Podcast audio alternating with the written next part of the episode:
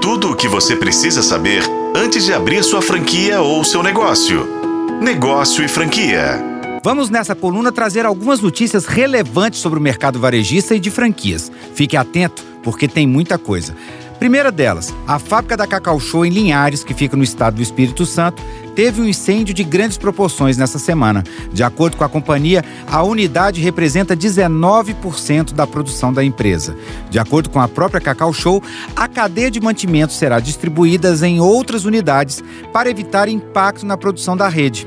A outra notícia é que o supermercado Dia, com mais de 600 lojas no Brasil, está avaliando a venda das operações para deixar o país. O supermercado Dia foi fundado em 1979 na Espanha. A rede conta com mais de 30 mil empregados nos quatro estados em que atua: Espanha, Portugal, Argentina e Brasil.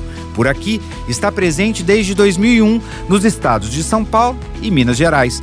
No Brasil, são cerca de 7 mil empregados que trabalham nos cinco centros de distribuição e mais de 600 lojas próprias e franquias nesses dois estados. Segundo a companhia, o Dia é a primeira franqueadora de supermercados do Brasil e foi a precursora na oferta de produtos com marcas próprias.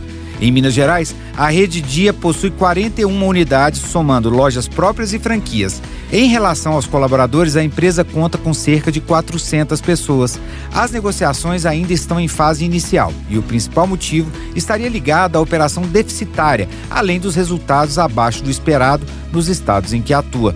Você pode escutar os podcasts aqui na FM O Tempo, mas se quiser ter notícias quentes e informações diferenciadas sobre varejo, sobre franquias e sobre shoppings, me segue no Instagram, arroba Rodrigo M. Campelo. Eu sou Rodrigo Campelo e este foi o podcast da Negócio Franquia. Acompanhe pelos tocadores de podcast e na FM O Tempo.